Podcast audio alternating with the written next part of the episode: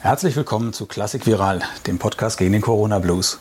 Mein Name ist Arndt Kobbers und ich freue mich sehr über meinen heutigen Gast, die Fagottistin Sophie Davot, Solofagottistin der Wiener Philharmoniker. Sie sind jetzt gerade zwei Tage in Berlin und genau, leider auch ja. ohne Instrument. Was haben Sie ja. mir gerade erzählt? Sie reisen morgen nach Dänemark und spielen da mit dem Orchester? Genau, ja, wir, wir fangen wieder an, auf Tour zu sein. Und das ist wirklich sehr schön. Das ist das erste Mal seit langer Zeit. Wir waren kurz auch in, in Italien vor einem Monat, aber ich war nicht dabei. Also für mich ist es wirklich das erste Mal seit November.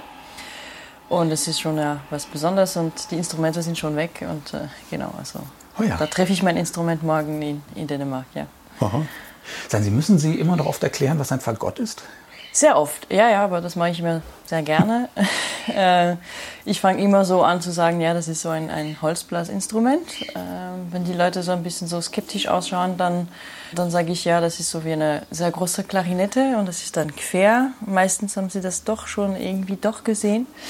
Sehr oft verwechseln sie das mit der Tuba und dann ist es immer so, ja, sie spielen Tuba. Also wirklich, das ist irgendwie so also sehr, sehr besonders für die Menschen. Aber, aber ehrlich, Fagott äh, und Tuba. Aber ja, das ist oft sehr. Weil es ja, ja wirklich völlig unterschiedlich aussieht. Komplett, aber es ist tief, keine Ahnung. Äh, und ja, also meistens zum Erklären, dann zeige ich einfach ein Bild aus dem Internet und wie man das trägt und wie man das spielt und das ist am einfachsten, weil sonst immer mit, mit Worten es ist ein bisschen schwierig. Und gerade ist ja auch Ihr Debüt-CD erschienen, Impressions mhm. oder Impressionen ja. mit Solostücken, also Stücken für Fagott Solo und äh, für Fagott und Klavier. Ja. War das eigentlich schwierig, die CD vollzukriegen? Gibt es viel Repertoire? Ah, es gibt sehr viel Repertoire, ähm, aber ich wollte das ein bisschen so mischen. Also ich habe viele Standardstücken dabei, also Saint-Saëns, Dutilleux, Boudry was für Leute, die vielleicht nicht das Instrument sehr gut kennen, ein bisschen, bisschen fremd sein kann. Also da sind auch nicht so wirklich ganz großen Komponisten, außer, außer Saint-Saëns. Und ich wollte, mir war es wichtig, dass diese CD auch attraktiv ist für Leute, die nicht besonders Fagottist sind, sondern wirklich für eine große Bandbreite. Und deswegen habe ich mir entschieden, das zu mischen mit Bearbeitungen. Also es gibt viele Bearbeitungen in dieser CD, das heißt aber nicht, dass wir kein Repertoire haben. Also es war wirklich so, mein, meine Idee dahinter war wirklich, äh, die Leute zu Fagott bringen mit Stücken, die sie schon kennen. Weil wenn das Instrument neu ist, wenn der Komponist neu ist, wenn die Musik neu ist, dann ist es schon wirklich sehr viel Neues auf einmal. Und ich glaube, wenn man den Komponist schon kennt oder das Stück schon kennt, aber das Instrument ist neu und nur das Instrument neu ist, dann ist es einfacher, glaube ich, für, für, für den Zuhörer. Mhm. Also das war die Idee dahinter. Aber nur Bearbeitungen wäre es auch ähm, nichts gewesen. Also ich wollte auch ein bisschen zeigen, was, was wir haben, was wirklich genial ist. Also diese, diese Saint-Saëns-Sonate zum Beispiel ist wirklich ein geniales Stück und mhm. es wäre auch schade, das nicht dabei zu haben. Ja. Also wie ist das überhaupt? Das Fagott gibt es ja schon, oder es gab es schon im 18. Jahrhundert. Das ist ja schon ein altes Instrument. Ne? Es ist ein sehr altes Instrument, genau. Und ja. es gibt ja auch eine ganze Reihe von Konzerten. Also gerade Vivaldi zum Beispiel hat ja über 30 Konzerte genau. fürs Fagott geschrieben. Ja. Weiß man eigentlich warum? Der hat doch selbst nicht Fagott gespielt, oder? Er hat selbst nicht Fagott gespielt, er hat sich aber immer sehr viel interessiert für das Instrument. Er war da in, in, in Venezia und, äh, und es gab diese, diese Hospice, ich weiß nicht auf Deutsch, wie man das sagt, aber so. So ein Hospital, so ein Ja, genau, für, für junge ähm, mhm. Mädchen, also mhm. äh, die Leute, die, die, die Mädchen, die nicht von einer regulär Hochhehe äh, mhm. geboren sind. Und diese, diese Mädchen haben da dann Musik gelernt ähm, und wir vermuten, dass es eine gab, die wirklich hervorragend Schofagott gespielt hat, weil diese Konzerten sind eigentlich sehr schwer und sehr, sehr gut geschrieben. Und ja, eben 38 volle Konzerten, also es ist äh, schon eine, eine, eine, große Nummer. Und wir vermuten, dass er das für diese Person äh, geschrieben hat, was natürlich super für uns ist. Aber damals war das Fagott auch viel mehr ein Soloinstrument als heute. Ähm, es war wirklich so, dass Oboisten und Fagottisten rum und Europa gereist sind. Die waren große Stars äh, als Solist, viel mehr als jetzt. Und lustigerweise Cello viel weniger zum Beispiel. Also das hat sich ein bisschen geändert mit der Geschichte der Musik. Ähm, aber es war wirklich damals, man hört von großen Virtuosen und man kann so lesen in Zeitungen und so. Vom Fagottisten, Oboisten, Flötisten ein bisschen auch. Geigen natürlich, aber mhm. also Fagott war sehr solistisch. Deswegen haben wir sehr, sehr viel Barockrepertoire. Danach ist es viel weniger geworden. Mhm. Aber, aber das Repertoire ist auch da. Ja. Wobei es ja dann in der Klassik auch noch einige hm, Konzerte gibt, ja, von, gibt, von Mozart. Ja, genau. Ja, ja. Mozart hat Hummel, auch sehr, sehr, sehr früh, mhm. sehr früh das Fagottkonzert geschrieben. Ja, da war so 18 oder so. Es war wirklich mhm. so ein, ein, ein Projekt. Man sagt auch, dass es vier Konzerte von ihm eigentlich gab, aber drei wurden verloren. Wir haben Weber natürlich. Ja, Weber ist das eher romantischer. Äh, wir haben Hummel. Wir haben wirklich auch, auch ziemlich äh, viel da. Und später dann Mitte 19. Jahrhundert, Ende 19. Jahrhundert, dann ist es wirklich sehr selten geworden, dass man, dass man fürs Instrument äh, schreibt. Ich weiß nicht, inwiefern es dann auch so verbunden ist mit dieser neuen System, die da entwickelt wurde vom, vom Fagott, also dieser Häkel-Fagott, diese, diese parallel ein bisschen an der Blöm-Klarinette. Ja. Mhm. Vorher hat man dann, also erstmal vom Barock-Fagott gespielt, dann klassisches Fagott gespielt und dann haben wir wirklich zwei Systeme gehabt, einer in Frankreich, einer in Deutschland. Und das war ziemlich neu und vielleicht die Leute haben es einfach Zeit gebraucht. Ich weiß nicht, inwiefern es wirklich eine Rolle gespielt hat, aber es ist ziemlich gleichzeitig passiert und ich finde es einfach interessant. Ja. Aber es gibt Kammermusik aus dem 19. Jahrhundert. Ja, gibt es, ja, ja, klar. Ja. Fagott ist bei vielen auch größer besetzt, nicht? so genau, Quartett, ja, ja. Quintett und so weiter. Ja. In, in, der Orchesterliteratur auch. Also mhm. es ist immer wieder da. Das ist nur, man muss es einfach nur so ein bisschen, mhm. ein bisschen schauen. Wie ist das eigentlich? Gibt es äh, auch historische Instrumente? Also wenn Sie, wenn Sie Vivaldi spielen oder Mozart spielen oder sowas, sollte man das eigentlich auf einem anderen Fagott spielen? Also sollte würde ich nicht sagen. Äh, aber es gibt ja, es gibt Barockfagott, also ich spiele auch selber Barockfagott, es gibt klassisches Fagott, es gibt alles Mögliche, je nachdem, was man spielt, wo es geschrieben wurde, sind auch die Instrumenten unterschiedlich gewesen. Ich bin also da, da, da spiele ich einfach alles lieber auf dem modernen, modernen Instrument. Es ist schon auch speziell genug, finde ich. Aber natürlich, wenn man Barock spielt, ist es, ist es wirklich genial von der Farbe und die Artikulation ist einfach, es ist eine neue Welt, weil mhm. das Instrument so viel flexibler ist, mhm. Klassik auch noch, und dass man da einfach mit der Artikulation so viel mehr zaubern kann als mit dem modernen Instrument, was ein bisschen steifer ist. Ja. Mhm. Also Und klingt es auch anders? Es klingt schon anders, ja. Mhm. Es klingt ein bisschen nasaler. Ähm, das Instrument ist einfach viel kleiner auch. Das hat mehr Obertöne. Es ist nicht lauter, aber dadurch kann man das wirklich gut hören, weil es mehr Obertöne hat. Es klingt flexibler. Ist, je nachdem, wer spielt auch. Das ist wirklich ganz, äh, ganz unterschiedlich einfach. Ja. Mhm.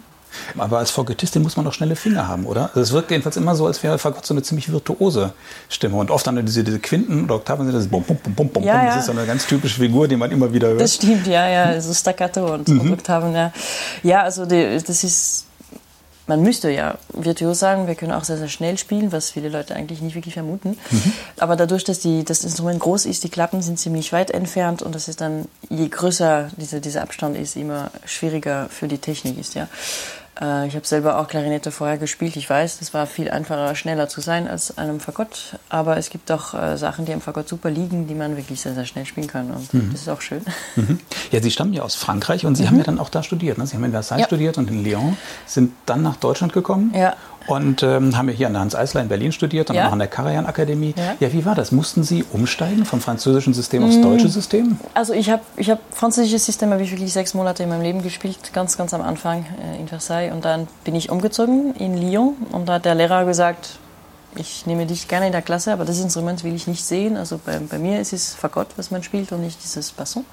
Und nach sechs Monaten war es mir überhaupt äh, ja, kein Thema. Also für mich war es wirklich das Gleiche. Ich habe mhm knapp zwei Tonleiter geschafft, glaube ich. Also ich habe gesagt, ja, okay, kein Problem. Und das war eigentlich ein Riesenglück, weil sonst wäre ich dann wirklich äh, sehr viel begrenzter gewesen. Also das Basson spielt man wirklich nur in Frankreich und da ist man wirklich sehr, sehr abhängig von dieser diese paar Stellen, die frei sind. Und, mhm. und auf die internationale Szene ist es sowieso auch viel schwieriger.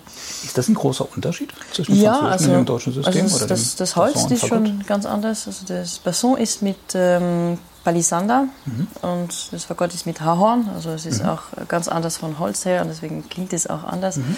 Die Bohrung drinnen ist beim Basson auch kleiner, das hat dann mehr Obertöne, das ist viel einfacher in der Höhe zu spielen, aber es klingt dann leiser insgesamt.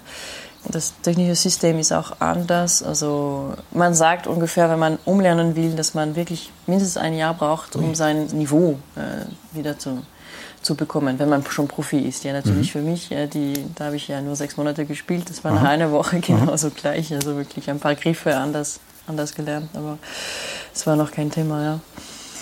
Also ich habe in Lyon studiert, da habe ich einen italienischen Lehrer gehabt. Also es war nicht wirklich so die, die reine französische Schule, kann man schon sagen. Ja. Äh, der war auch sehr offen. Der, der ist, also Carlo Colombo, der ist jemand, der, der auch in der Fagott-Szene ziemlich bekannt ist und überall gereist ist. Also er weiß auch, wie man, wie man in der USA, wie man in Asien spielt und, und er hat immer so ein bisschen so alles mitgenommen und uns das einfach präsentiert. Von daher habe ich nicht wirklich ganz, ganz speziell gespielt, glaube ich. Dann habe ich diese, dieses Probespiel von der Karajan Akademie gemacht Und äh, für mich war es ein Schock, so auf 443 zu spielen. Also ich war wirklich tief. Ich habe mir gedacht, oh lala, okay, das ist doch anders. Und ich glaube, also die haben wahrscheinlich gelächelt, wenn ich Mozart gespielt habe, weil das habe ich wirklich sehr, sehr anders gespielt, als was man hier macht. Äh, also wirklich sehr frei und äh, ja, es war bestimmt, bestimmt ganz anders als jetzt, aber die haben das, also mit dem Potenzial haben sie gesehen, okay, das kann sie vielleicht lernen und da bin ich wirklich sehr dankbar, weil sie wirklich nie so wirklich ganz, ganz fest äh, mit, mit ihren Ideen waren und das war eine Chance, ein, ein Riesenglück für mich. Ja. Und dann habe ich mir gedacht, okay, ich bin ja in Berlin, äh, Bachelor habe ich in Lyon abgeschlossen, aber es wäre auch schön, einen Master zu machen und da habe ich äh, die, die Anzeisler dann, also diese Prüfung gemacht. Und das war wirklich für mich sehr, sehr gut, weil ich dann wirklich gelernt habe, wie man ähm, in Deutschland spielt. Und für Mozart oder Weber ist es schon auch sehr, sehr wichtig. Ähm, also da habe ich mit der Volker Tessmann ähm, studiert und das war für mich wirklich gut, weil vorher hatte ich wirklich einen Musiker, der genial war und, und da habe ich wirklich einen, einen, einen super Professor, einen, einen, einen Fakultist gehabt, der mich auch äh, andere, andere Sachen gezeigt hat. Das war die perfekte Kombination, ja. Und das war auch gut für Probespiele, weil natürlich als Fagottist äh, muss man ja immer Mozart-Fagottkonzert spielen. Und das ist wirklich das Erste, was man immer spielt. Oder in zweiter Runde manchmal ist es. Aber es ist wirklich sehr, sehr wichtig. Und wenn man das nicht spielt, dann hat man Schwierigkeiten, einfach eine Stelle zu kriegen oder eine große, einen großen Wettbewerb zu gewinnen, weil Mozart kommt immer wieder einfach. Also das war, das war ein Glück. In der, in der Akademie habe ich mit Daniele Samiano auch gelernt. Und das war für, wiederum für den, für den Ton. Tonfarbe, Tonklang genial, weil er da wirklich so eine, eine geniale Vorstellung hat. Also ich habe wirklich ein bisschen, ein bisschen viel sozusagen mhm. so bekommen, viele verschiedene Facetten und dann habe ich das so gemischt und ich glaube schon, dass mein Spiel sich sehr, sehr verändert hat, aber ohne dass es wirklich sehr bewusst ist über die Jahre und da sind schon verschiedene Schulen, aber es ist doch, äh, also man spielt auch Fagott. Mhm. Ja. Mhm. Ich habe gelesen, dass Sie erst mit zwölf Jahren zum Fagott gekommen sind, mhm. dass Sie vorher Gitarre und, und Klarinette studiert, äh, gelernt Gelernt, haben. Ja. Ist das ein typischer Weg, dass man so spät zum Fagott kommt? ja, das also das Instrument ist schon wirklich sehr groß, ja, mhm. für kleine ist das auch Kinder. schwer eigentlich? Es ist schon schwer, ja. ja. Äh, jetzt gibt es auch Fagottino, ähm, das ist ein kleines Fagott für die, für die Kinder. Also ich kenne Kinder jetzt, die so sechs, sieben, acht sind Aha. und mit diesem Fagottino spielen und das funktioniert wunderbar. Es klingt ja nicht sehr schön, aber es ist auch bei dem Alter okay und dann, dann sind die Finger einfach nicht so weit voneinander. Das Instrument ist viel leichter. Braucht man große, große Hände? Oder? Nee, nicht wirklich. Also ich kenne mhm. kenn Fagottisten, die wirklich äh, kleine Hände haben. Ja, und also diese Fagottino bringt natürlich äh, neue, neue Chancen für, für kleine Kinder. Für mich war es ein bisschen anders. Ich wusste ja gar nicht eigentlich als kleines Kind, was ein Fagott ist. Und deswegen konnte ich auch nicht dazu kommen. Ja, es war wirklich so sehr, sehr fremd. Und meine Mutter hat Gitarre gespielt und dann war es mir klar, okay, ich möchte Gitarre spielen. Und dann wollte ich ein Instrument spielen, was man im Orchester spielt, weil Gitarre war ich immer alleine und ich, äh, ich brach wirklich äh, Leute um mich herum. Also ich, ich bin nicht so wirklich eine, die immer gerne allein ist. Und ich wollte unbedingt Oboe lernen. Oboe ist mein, meine große Liebe. Nur meine Schwester hat schon Oboe gespielt und ich durfte dann nicht das Gleiche machen, was, eigentlich klug ist von den Eltern, finde ich. Also mhm. sonst ist es ein bisschen komisch. Und weil ich nicht Oboe durfte, dann habe ich mir gedacht, naja, die Klarinette, das sieht gleich aus okay, mach mal, ja. Ähm, mehr habe ich nicht wirklich überlegt. Ich kannte auch diesen Mozart-Konzert zweiten Satz, das fand ich wahnsinnig schön und da habe ich mir gedacht, ja, das ist sicher super. Und dann habe ich angefangen, diese Klarinette zu lernen. Äh, und viel später habe ich eigentlich erfahren, was ein Fagott ist, durch meinen Bruder, der auch ein bisschen kleiner als ich ist und der wollte auch ein Instrument lernen. Und äh, es gibt so, es gab immer Vorstellungen in dem Konservatoire.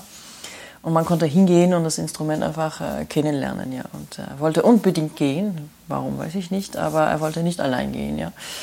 Und ich als größere Schwester, äh, dann sollte ich auf ihm aufpassen. und ich bin mitgegangen. Und dann war ich fasziniert. Ich habe mir gedacht, was ist denn das? Also, es sieht komisch aus, aber Mensch, es klingt einfach wirklich so schön. Und dann der, der Lehrer hat auch vorgeschlagen, dass man das ausprobiert, was jetzt gerade überhaupt nicht mehr möglich wäre, aber damals war es überhaupt kein Problem. Und alle Kinder sind da gegangen, mit einem Rohr auf dem Fagott gespielt und ich habe das, hab das probiert und ein Ton ist rausgekommen und ich habe diese Schwingungen gespürt und habe ich mir gedacht, ja, ja, das muss ich unbedingt machen. Ja. Dann bin ich nach Hause gegangen und ich habe den Eltern das erklärt und die waren ein bisschen verzweifelt, weil ich schon Gitarre und Klarinette spielte. Und die haben gesagt, naja, ein drittes Instrument ist schon viel, also du darfst es machen, nur wenn du das seriös machst. Also okay, aber bitte jeden Tag, ich glaube so 15 Minuten oder so, also wirklich auch nicht viel, aber die wollten, dass ich das wirklich seriös mache oder gar nicht, weil sonst ist es dann zu viel. Mhm. Das bringt dann auch nicht. Und dann habe ich gesagt, okay, ich mach's. Und ja, es war eine, eine schöne Entscheidung. Ja. ja. Dann bin ich dann umgezogen, wie gesagt, und dann ist es einfach nur, nur weitergegangen. Einfach, ja. Ist das eigentlich so, dass das Fagott eigentlich viel länger wäre, dass da so eine Tonröhre ist, die mehrfach gedreht ist? Das liest dann immer wieder. Ist, ist das wirklich so? Also das Fagott ist, äh, es gibt so einen Bogen unten mhm. äh, und das geht wirklich auf 360 Grad, also äh, mhm. wieder hoch. Ja. Ich will ja nichts äh, Dummes sagen, deswegen werde ich ja keine Länge nennen, weil ich das auch selber nicht weiß, aber das wäre ja fast doppelt länger als es ist. Und es kommt eigentlich von, von, von einem Ursprung, also diese Dulcian, äh, mhm. das ist das äh, historisches Fagott. Und dann, dann haben wir das Fagott, Barockfagott äh, entdeckt. Und Fagotto in Italienisch heißt Bündel. Also das sind wirklich so ah. ein paar Hölzer, die zusammengestellt sind. Und es waren, jetzt bauen wir das ein bisschen anders, aber es sind zwei Röhre die, die geschnitten sind, ja. Und unten gibt es so einen, einen Bogen, jetzt ist es aus Metall, die die Verbindung macht, wo, wo die Luft dann einfach mhm. wirklich so geht. Vorher haben wir das mit Kork gehabt oder sogar Holz, aber Kork ist, äh, geht mit der Zeit dann immer, immer kaputt. Und deswegen haben wir das, also ach, ich nicht, aber haben sie das mit Metall einfach äh, gemacht, ähm, um, um einfach die Qualität des Instruments äh, weiterzubringen, weil es gibt auch immer Feuchtigkeit und Wasser unten, da wo, da wo die, die, die, ja, die Kurve geht. Ja. Mhm. ja. da muss man wirklich vorsichtig sein. Ja. Und Sie haben so ein Doppelrohrblatt, wie, genau. wie die Oboen. Genau, ja. Und das heißt, Sie müssen sich das auch selbst schnitzen. Ja, kann man auch. Ich bin da wirklich sehr faul unterwegs. Äh, ich habe das selber, selber sehr, sehr lang gemacht, so zehn Jahre selber geschnitten. Es ist sehr, sehr viel Arbeit. Ähm, man kann mehr oder weniger alles selber machen, man kann aber weniger selber machen, man kann auch nichts selber machen. Das ist alles, äh, alles äh, frei natürlich. Mhm. Es ist nur, man muss sich da vorstellen, das ist eine Stange, die man dann in drei oder vier, je nachdem was man macht, ähm, schneidet und dann haben wir so Spalten. Mhm. Diese Spalten muss man dann innen obeln, äh, also wirklich die, die Dicke reduzieren und um, um diese Fläche wirklich sehr, sehr flach und perfekt zu machen, dass es wirklich ganz, ganz glatt ist. Dann muss man außen obeln, das heißt da, wo dieser Außenteil, was draußen ist, äh, ja, in der Natur, da muss man das obeln, weil sonst ist es ein bisschen so, äh, es ist ein bisschen dicker, mhm. ein bisschen fester. Und das würde nicht schwingen. Also wir müssen das auch noch hobeln. Also innen hobeln, außen hobeln. Dann muss man das, die, man muss die Form geben, das ist wirklich nur eine Spalte. Dann muss man das in zwei äh, zusammen, ich weiß nicht, wie man das sagt sozusagen gegeneinander legen. So genau, danke schön. Mhm. Ja, danke. Da muss man die Rundenform geben, die Ringe, mhm. äh, da muss man das öffnen, da muss man das ähm, schaben, bis es wirklich die richtige Dicke hat. Natürlich ist es Holz, das ist ein Natur, natürliches Material und das ist immer anders. Also es wie ein Hops immer anders schmeckt oder wie, wie eine Aste immer weniger, äh, mehr oder weniger ähm, Widerstand hat. Ja. Und das müssen wir immer wieder regeln und dann gibt es wirklich so ein gutes Rohr hat so einen, einen Aufbauprozess. Also man muss es spielen bis ein paar Tage, dann ist es wirklich an sein Maximum und dann geht es wieder runter. Und, und damit muss man einfach immer sich immer, immer, immer beschäftigen. Man muss immer verschiedene Rohre dabei haben, dass es, äh, dass es dann wirklich immer was Gutes gibt. Ja, und bei mir nach einer gewissen Zeit habe ich dann jemanden kennengelernt, der nur Rohre baut. Der, der ist da wirklich ein Profi und er macht sehr, sehr viele Rohre. Und da habe ich mir gedacht, naja, ich baue drei bis fünf in der Woche. Das kostet mir zwei Stunden Zeit, sehr viele Nerven. äh, und er baut ja 50 bis 100 Stücke und dann, also natürlich ist er dann besser, ja. Es ist so. Weil mir Oboisten schon immer erzählt haben, äh, dass das muss man selbst machen, das ja, können nicht andere also machen. es gibt viele Fagottisten, die das auch sagen würden. Mhm. Ja. Also ich bin einfach ein bisschen, ein bisschen lockerer oder ich will einfach weniger Stress und ich, ich habe so viel, so viel zu tun. Mhm. Mir ist es lieber, ich spiele und übe, als, als ich das mache. Aber ich, ich war auch nie wirklich interessiert in solche, solche Sachen. Also ich glaube... Mhm. Äh, es gibt es je nachdem. Also ich habe einen Kollege, ein Kollege zum Beispiel, der hat eine Maschine entwickelt, so mit, mit äh, Lego-Technik und, und äh, der, hat das so gebaut auf diese Außenhobelmaschine und da muss man einen Knopf drücken und das, das ist so ein, ein Kubikmeter ja, ungefähr. Aber der hat wirklich Spaß damit. Also es ist wirklich eine Leidenschaft. Bei mir ist es überhaupt keine Leidenschaft und, ähm, und deswegen, also ich glaube, das ist wie Kochen vielleicht. Es gibt Leute, die sehr, sehr gerne kochen zu Hause mhm. und sehr fein kochen. Ich gehe lieber ins Restaurant sozusagen, ja.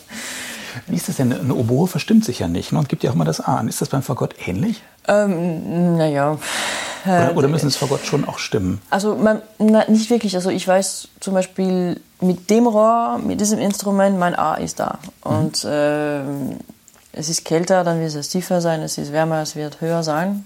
Aber ein A kann immer stimmen, ähm, mhm. weil man, weiß, wo es ist. Die ja, andere gut, im, Im Orchester müssen Sie ja schon sich an dem orientieren, was die Oboe vorgibt. Ja, theoretisch schon, aber, aber ganz ehrlich, man, man spielt sich ein. Mhm. Man übt vorher und mit dem Material, was man hat, dann weiß man schon, wo man ist. Normalerweise, ja. Mhm. Äh, es ist nicht so wie beim Streicher, die das wirklich äh, immer regeln müssen.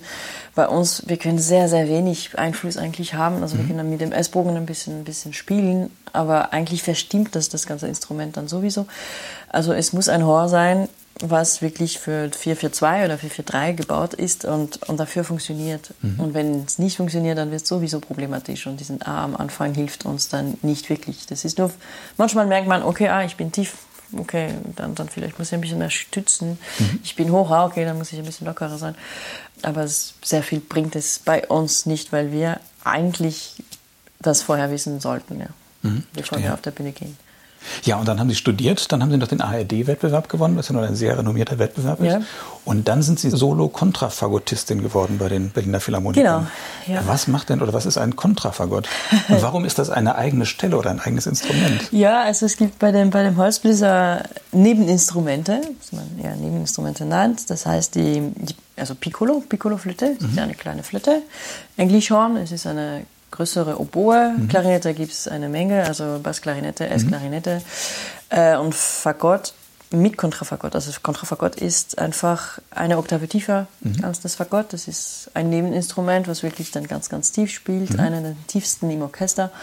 Und es hat eine ganz andere Funktion. Also es ist viel näher an Kontrabass, zum Beispiel, wenn man spielt da wirklich sehr, sehr oft Kontrabassstimmen mit. Ähm, das ist sehr tief, das ist immer der, der Bass von dem Akkord. Es gibt viele Malersinfonien zum Beispiel, wo, wo der Kontrafagott wirklich mit dem ganzen Blech ein Choral spielt und mhm. er spielt wirklich den Bass mit dem Tuba. Mhm.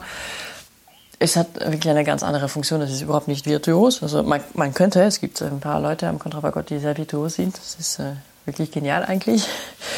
Aber die Funktion im Orchester ist, ist, ist nicht das. Das ist wirklich so eine reine harmonische mhm. Funktion, Bassfunktion. Und das Fagott ist aber wiederum doch anders. Also da als erstes Fagott hat man wieder doch Soli und, oder, oder Begleitung, Figuren, mhm. die aber in dem Spektrum sind und nicht wirklich ganz, ganz mhm. in, der. Aber ist es denn trotzdem sinnvoll, dass das unterschiedliche Menschen spielen, dass die einen Fagott spielen und die anderen Kontrafagott? Ja, das ist doch auch anders. Also ähm, ich vermute das ein bisschen, wenn man Geige oder, oder Cello spielt, so, wobei, da, wenn man sowas sagt, dann sagen immer die Streicher, nein, nein, nein, nein, es ist viel anders. Also, okay. Äh, die Griefen sind ganz anders. Also, die, die, die, natürlich die, die grundsätzliche Griefen sind, sind gleich, weil man hat diesen System entwickelt, ungefähr ein, ein Finger weg, einen halben Ton oder einen Ton höher. Äh, es wäre schön, wenn es nur so wäre, aber natürlich ist es äh, nicht so leicht. Also man hat immer wieder andere Griffe dabei. Und beim Kontrafagott sind wirklich ganz, ganz andere Griffe. Also ich, ich würde ein, ein F3 ganz anders spielen als mit dem, als am, am Fagott, ja. Äh, die Griffe muss man wirklich lernen.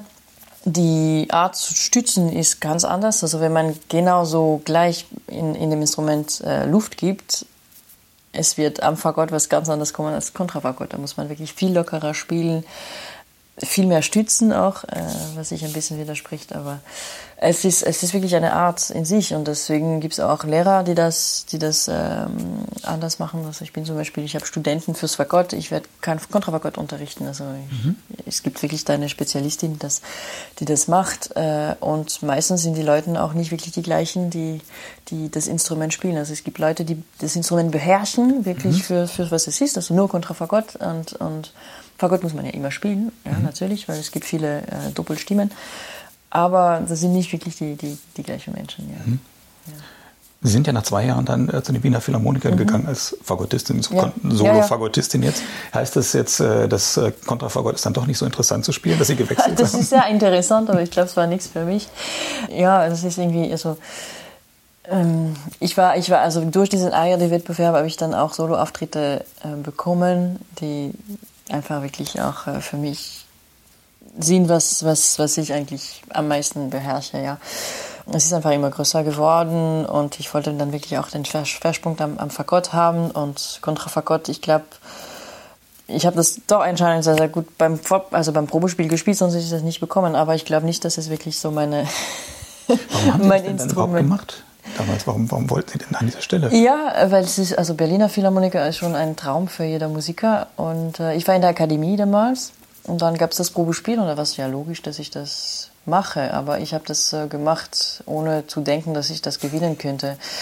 Ähm, ich habe natürlich sehr, sehr viel geübt. Also ich mache ich mach die Sachen nicht, nicht halb. Also wenn ich habe mich dafür entschieden, okay, ich mache das. Äh, und ich habe wie eine Wahnsinnige geübt, wirklich ein paar Wochen.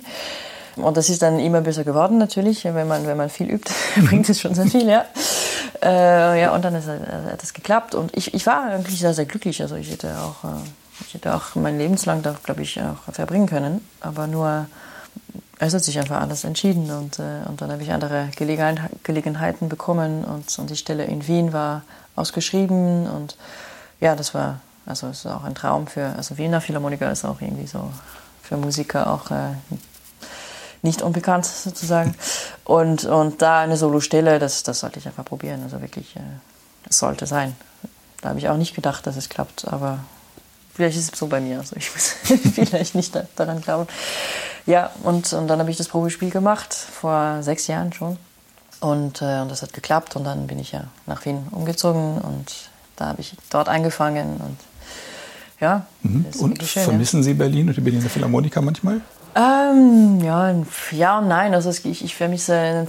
Also jetzt bin ich da, ich habe Freunde gesehen und da habe ich mir gedacht, Mensch, das war schön, das sind, das sind geniale Menschen und äh, ja, die vermisse ich schon und, und das Orchester hat auch was faszinierend. Ähm, Wien ist ganz anders, aber, aber also ich würde auch gar nicht mal anfangen zu vergleichen, weil sie sind wirklich so, so anders und ich habe einen riesen Respekt für beide Orchestern eine große Liebe für beiden Orchestern. Aber die, das sind wirklich zwei ganz, ganz andere Wege. Ja. Mhm.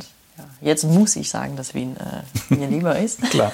Jetzt müssen Sie mal kurz noch mal erklären, wie das, wie das zusammenhängt. Sie sind ja 2015 dann äh, Mitglied geworden im Orchester der Wiener Staatsoper und drei Jahre später Mitglied der Wiener Philharmoniker. Ja, das ist sehr Wie hängt das zusammen? Es ist kompliziert bei uns, ja. Äh, also es ist ein also die Staatsoper gibt es äh, schon, schon sehr lang. Äh, es war vorher die Hofoper, es ist dann die Staatsoper geworden.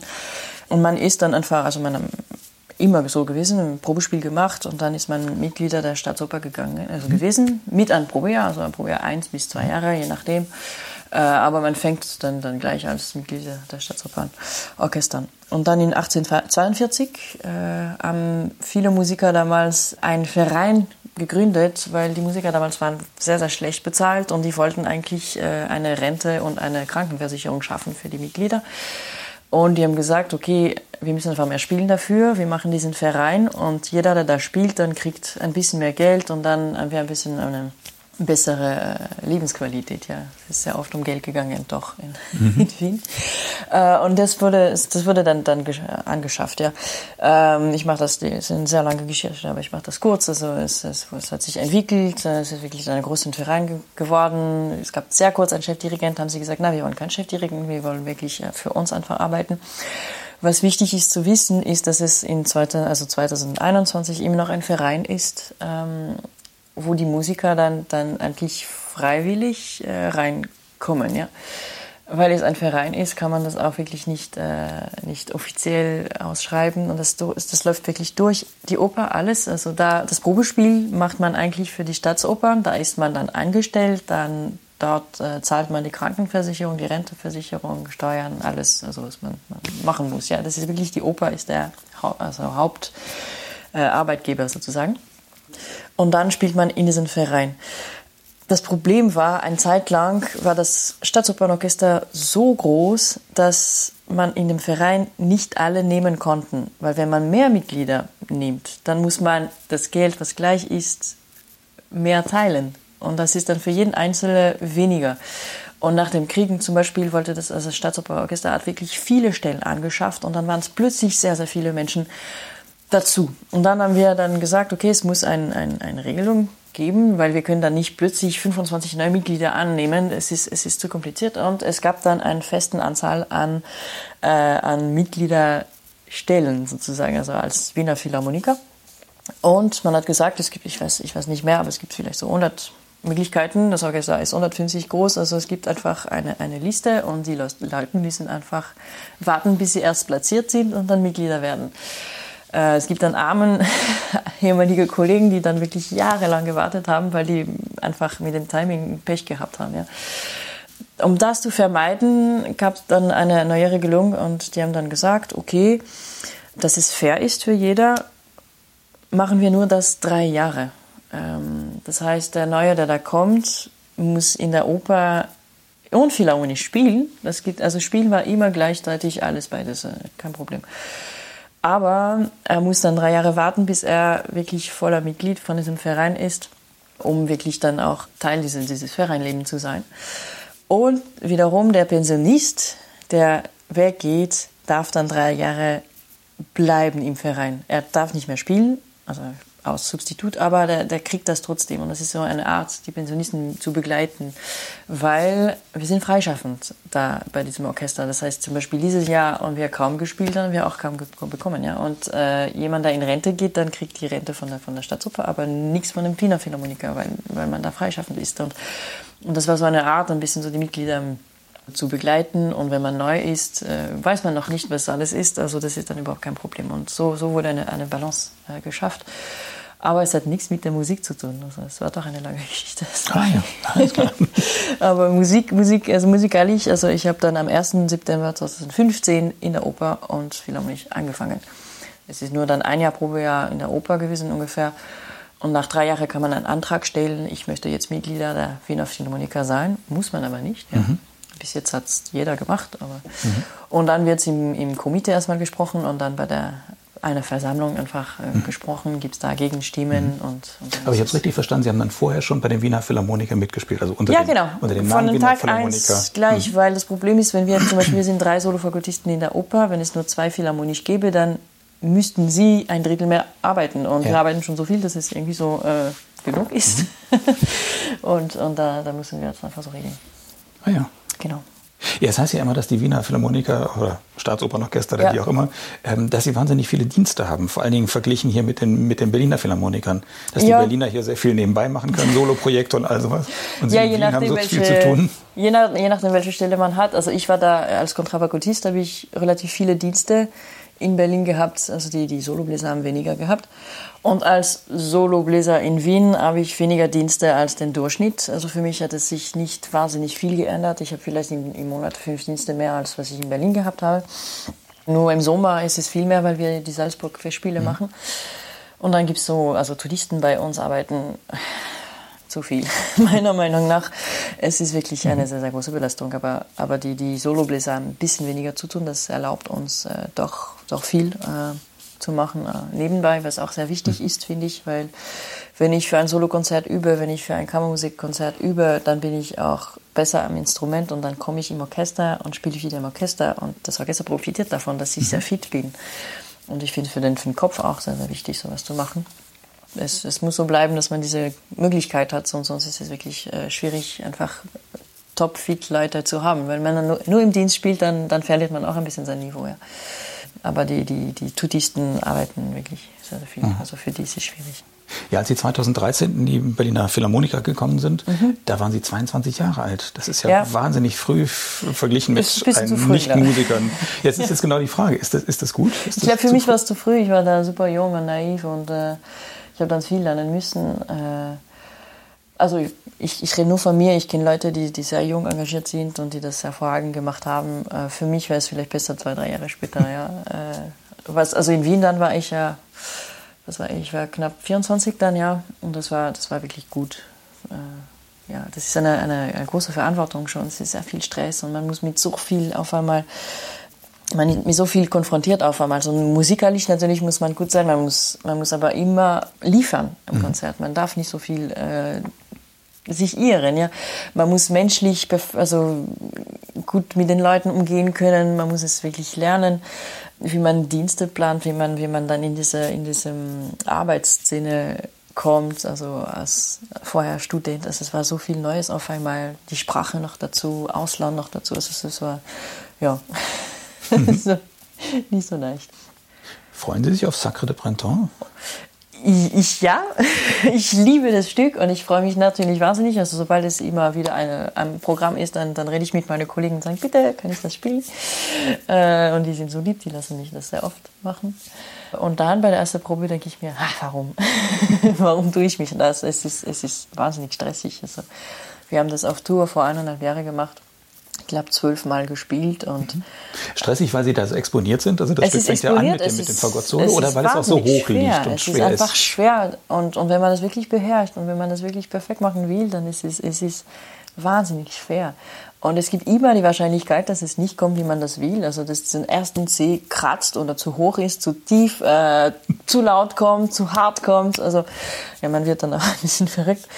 Und es ist wirklich so, normalerweise auf Tour genieße ich auch äh, die Städte, wo wir sind. Ich mag ein bisschen so äh, schauen und spazieren gehen, Kollegen am Abendessen und da haben wir Sakra gespielt. Ich war nur so wirklich so früh ins Bett und Sport gemacht.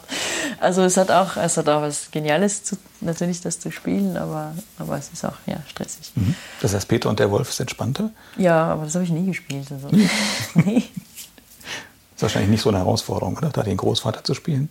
Nee. Na, es geht. Gibt's, was was gibt es denn sonst? Gibt es irgendwelche Lieblingsstellen oder auch gefürchtete Stellen? Also, Stellen, die man so kennt und die man vielleicht nicht, so richtig im Ohr hat, wo man das vor Gott hört?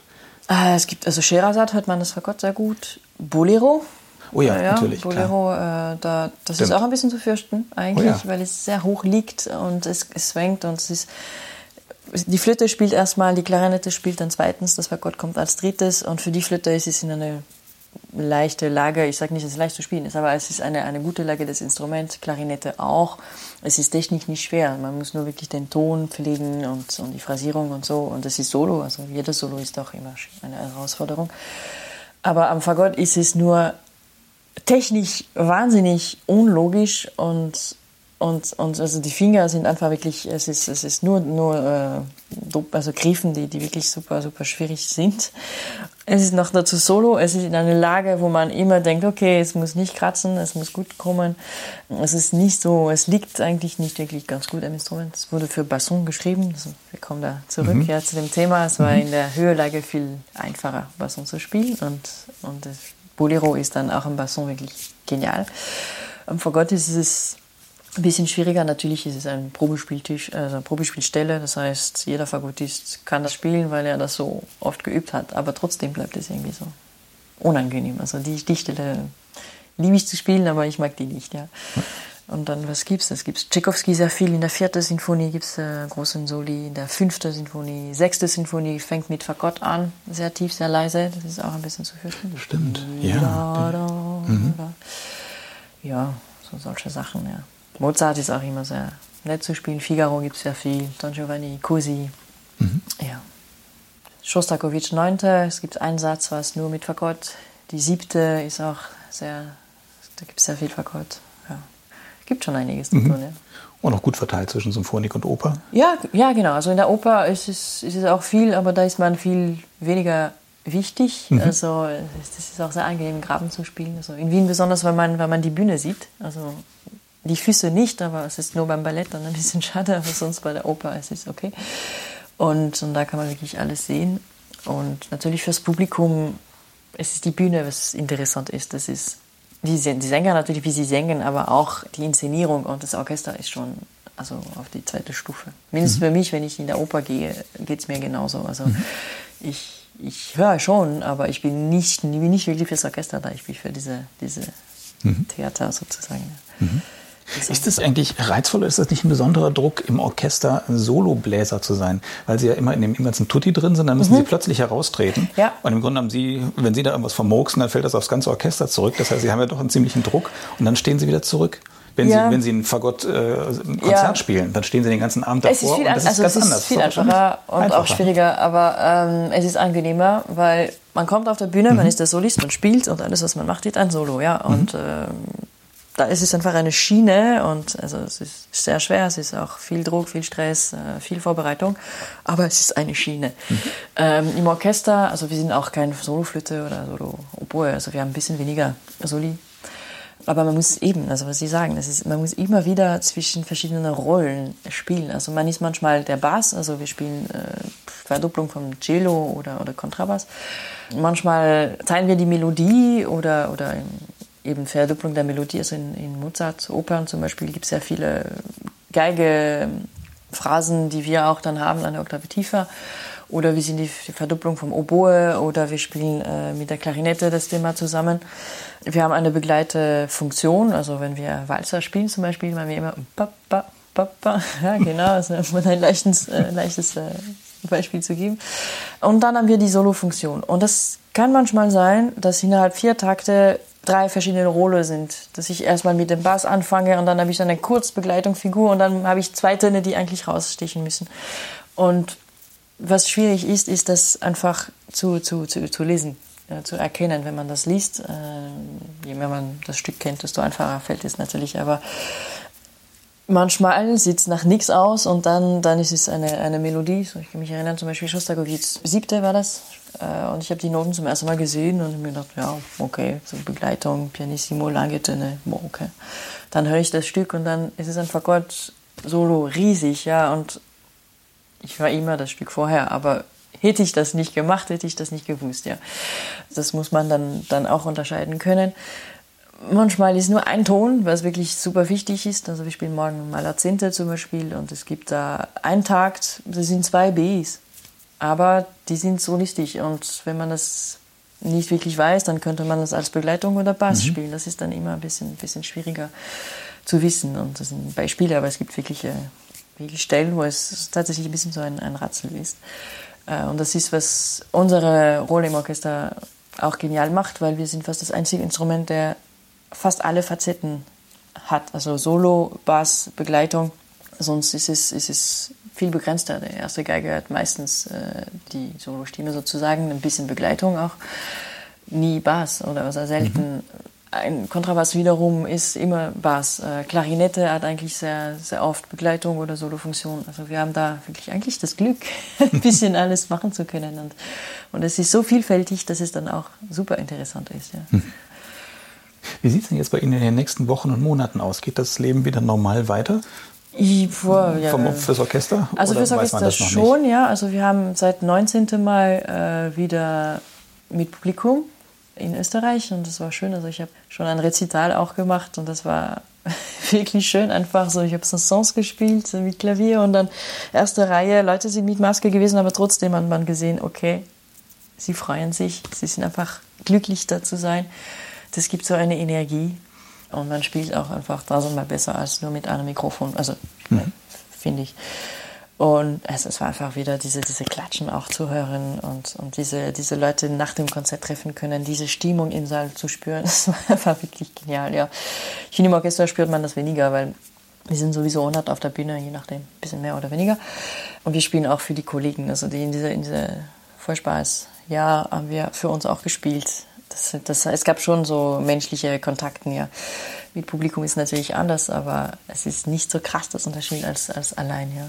ja dann habe ich auch, also ich meine, für mich war dieses Jahr auch, äh, ich habe die Zeit auch ausgenutzt, ich habe sehr viel aufgenommen, sehr viele schöne Projekte auch gehabt, aber trotzdem ist es nicht vergleichbar. Und ich mhm. hoffe, jetzt ist es, ist es ähm, wieder, es startet wieder. Ich, ich hoffe, dass es so weiter gut geht. Mhm. Kann man ja nicht wissen, aber ich freue mich für jeden Tag, was, äh, was jetzt gut klappt. Ja.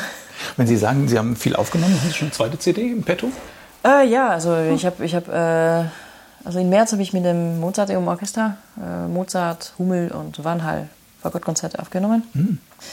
Ende April habe ich mit dem Münchner Kammerorchester äh, Bach-Konzerten aufgenommen. Also ich habe jetzt ja ziemlich viel ähm, am, ja. am, Laufen mhm. und ja, das funktioniert gut und ich finde, also die Zeit war, war da. Ich habe mhm. plötzlich so viel Freizeit gehabt, weil normalerweise spiele ich ja ziemlich viel, also mit dem Orchester neben, neben äh, Konzerten dann noch, äh, Solokonzerte. Es ist zum Glück sehr viel, aber dann gibt es keine Zeit mehr für, für solche Sachen. Und plötzlich habe ich jetzt so viel Zeit gehabt. Ich habe für Salzburg vielleicht so drei Wochen nur das machen können. Kein einziger Dienst, kein einzigen Konzert. Einfach nur mich dafür konzentrieren. Und, und das, das ist ein Geschenk auch mhm. gewesen eigentlich, weil, mhm. ich, weil ich das sonst nicht hätte. Mhm. Ja. Und wie ist das Gefühl, wenn man die erste CD so in der Hand hat und sagt, Jetzt Sie. Wenn Sie, oh mein Gott, jetzt bleibt es so, wie es ist. Und äh, ich bin, Äh, es gibt viele verschiedene Arten von Musik, aber bei mir ist es nichts Festes und ich mag in Konzert immer anders spielen. Also die, die Stücke, die ich oft spiele, keine Ahnung, Mozart zum Beispiel, dann, dann mache ich mal, mal ein Crescendo da und das nächste Mal mache ich ein Decrescendo da und es muss immer irgendwie Sinn haben und zusammenpassen. Aber ich mag nichts festlegen und je nachdem, wie ich mich spiele, je nachdem, wie, wie die Leute um mich herum spielen, dann biete ich auch was anderes an. Und bei der Aufnahme, dann muss man es entscheiden, dann ist es fix, dann kann man auch nichts mehr machen und, und es bleibt. Mhm. Und das hat irgendwas erschreckend, finde ich, weil, weil es bleibt. Und das ist dann wirklich so ein Stempel. Und, äh, ja. Aber es ist auch ein Kompromiss. Man muss, man muss Entscheidungen treffen und ich hasse Entscheidungen zu treffen. Ja. Ich mag viel mehr die Spontanität. Aber mhm. ja, es muss sein. Das, ist, das hat auch was Schönes. Ja. Mhm. Ja, allerletzte Frage. Ja. Wenn Sie mal so irgendwie der Corona-Blues überkommt oder demnächst, wenn Sie mal so in so, so, so einem Tal mhm. sind oder was brauchen, was Ihnen ein bisschen wieder Freude gibt und Kraft gibt und Mut gibt und, ja. und einfach Spaß gibt, ähm, gibt es dann bestimmte Musik, die Ihnen hilft, zu spielen oder auch zu hören? Ähm, ja, also zu hören sehr viel. Also ich finde es immer, wenn, ich, wenn es mir schlecht geht, dann, dann höre ich einfach viel Musik. Ähm, ich habe ja, ich habe Sachen, die ich, die ich liebe. Also äh, natürlich klassische Musik, ja. Also wenn ich wenn es mir schlecht geht, dann höre ich eigentlich äh, lustigerweise so traurige Sachen. Dann würde ich wahrscheinlich vom Maria Callas La Bohème Ende nehmen. Das ist furchtbar schrecklich, aber es ist so schön und dann, dann geht es mir komischerweise besser. Äh, Bach auch. Ähm, dann gibt es aber, also ich liebe französische Chansons. Das höre ich immer wieder, auch von Barbara zum Beispiel. Es tut gut und, und dann sonst einfach, also wenn ich koche, dann höre ich meistens eher so Pop, ein bisschen Jazz auch. Aber ja, wenn ich Blues habe, dann eigentlich deprimierende Sachen. Ja. Mhm. ja. Und dann kommt mein Mann im Zimmer und sagt, was ist das? ja. Ja, dann hoffen wir einfach mal, dass wir demnächst äh, nicht mehr viele Nein. deprimierende Sachen hören müssen, weil es uns nicht mehr schlecht geht. Nein. Dass es alles wieder besser geht. Alles Gute. Genau. Ja, dann sage ich vielen Dank fürs Gespräch. Sehr gerne. Danke für die guten Fragen. Und vielen Dank fürs Zuhören.